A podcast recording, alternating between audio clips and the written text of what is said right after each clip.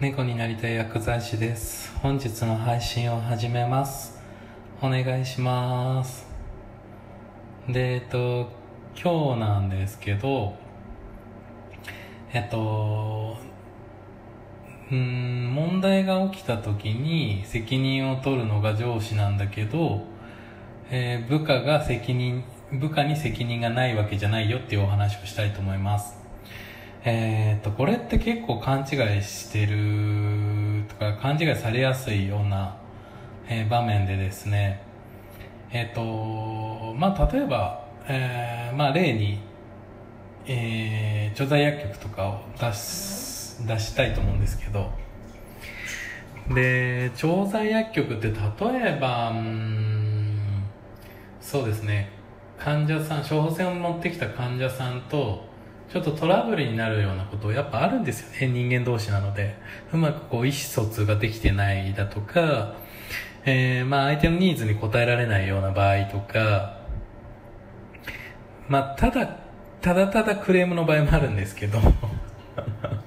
でも明らかにこっちが悪いパターンもあるのでもう100%こっちに非があって。向こうには全然、えー患者さんには全然あの落ち度がないっていうパターンも、まあ、あるんですよね。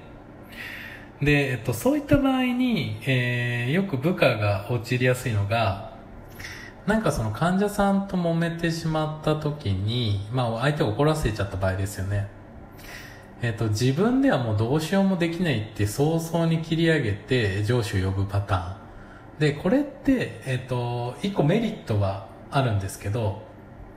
あまあ2つかな、えっと、要はその、まあ、失敗してしまった気まずくなった患者さんと距離を保てるっていうのと、えあとは、えー人を変えることでその対応する人を変えることで、えっと怒ってる人の怒りっていうのは収まる場合もあるんですよ実は。なので、まあ、そういった2つのメリットあるんですけど、えー、とこれを、えーまあなんまあ、なんていうんですかね。課題格なんて言ったらいいですか。都合のいいように解釈してしまう方がいてなんかちょっとでも揉めそうになったらすぐ変わるみたいな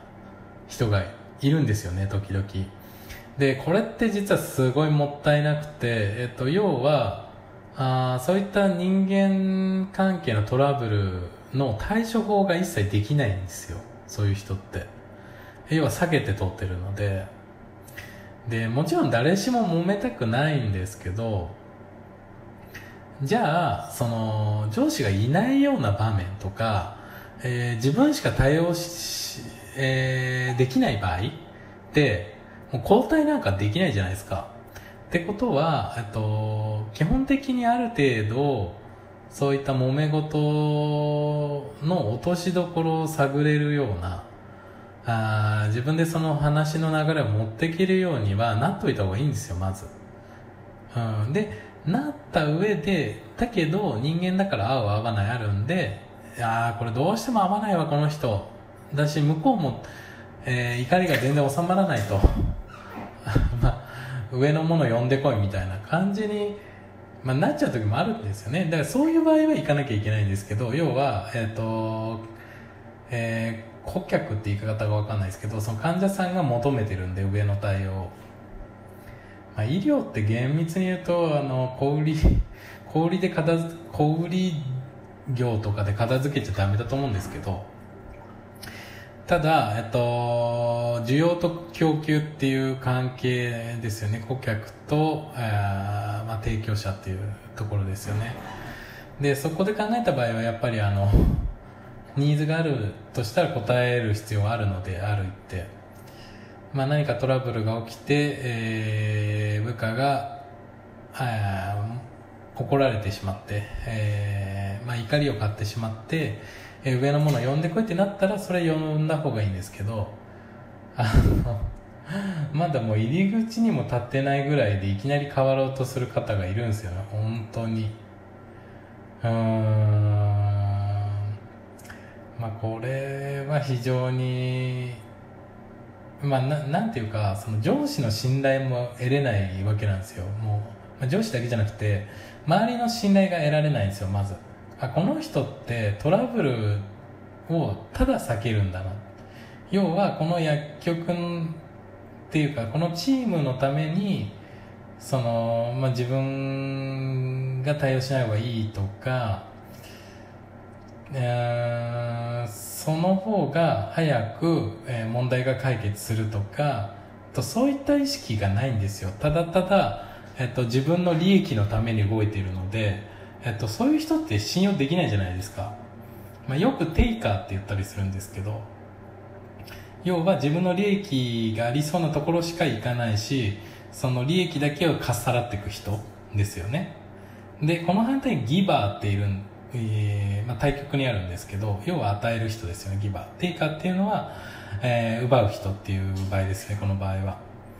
で、まあ、ギバーの人っていうのはただただ与えるっていうようなことで、まあ、これもあんま良くなくてですね。まあ本当はこの中間がいいんですよね、うん、与えるしえー、まあ奪うっていうか、えー、自分の利益もきちんと確保するっていう、えー、がいいと。いうことなんですけど、まあ、ちょっと話脱線しちゃったんですけど要はそういったテイカーの人って人が離れていくんですよ周りから。当たり前ですよね。自分の利益しかその人って考えてないんで、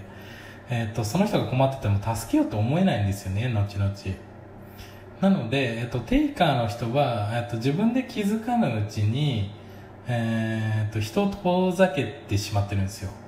要は応援されないような人になっちゃってるんですよ。うん。でこれって非常にうんまあもったいないし自分の成長にもつながらないんですよね。で一番最初にチームから抜けた方がいい人ですよね。っていうことなんですけど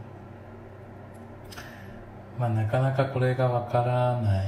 人が多いですよね、まあ、ちょっと愚痴みたいになっちゃったんですけど、うん、何でもかんでも困ったらすぐ上司言うみたいな、まあ、上司言ってもいいんですけどただもうちょっと対応頑張れたんじゃないっていうパターンも絶対あるのであそこはちょっと一歩踏みとどまって頑張った方がいいですよね。うん。でそれでもダメそうだなってなってなんかそのまあ、例えば患者さんとなんかうん揉めてっていうかトラブルになってちょっと解決しなそうだなっていうの周りで見てたら分かるんでそしたら助けに入るんで必ず。うん。とかそうこれこれ以上無理だなって本当に思う。自分で頑張ったんだけどこれ以上無理そうだなってなった時に呼ぶんだったらやっぱそれ行くんですよ上も。なんですけど えー、今の何何が揉めたの揉めそうだったのみたいな時に呼ばれても、まあ、そもそもよく分かんないですよね、えーと、担当者いきなり変わってその患者さんも逆に怒るかもしれないし。え？みたいな。なんで途中でわざわざ買ったの？みたいな。感じになるかもしれないし、まあ、上からしたらえー、なんでそんなところで変わんの？みたいな。もうちょっと自分で対応してよっていう思いも絶対あるんで。要はテイカーの人ってそのえーと、他人の時間を意識せずに奪っちゃってるんですよね。もう。うん。そこが問題ですよねまずは。まあ何か問題が起こってそれに対応するってことはそれなりに時間を奪われますし、えー、精神もね精神的にも良くなくて神経削られますし。うん。っていうところですよね。そこは理解して、えー、ぜひですねあの上司をどういう時に呼んだ方がいいのかっていうのは、えっと、一度意識して、えー、相手の時間を奪っているんだなっていうことを考えた方がいいですよね。でまあ揉めることって絶対あるのでないわけじゃないんですよ。なのでえっと大事なことってその問題が起きた時に対処できる能力を身につけることとえ次回同じようなミスを起こさないことですよね。で、えー、最後にもう一個はチームで動いているとしたらそれを共有することなんですよね。はい。口で言うと簡単なんですけどなかなかできないですよね。えっ、と私もあんまりできてないかもしれないです。はい。というところで ちょっとまたあ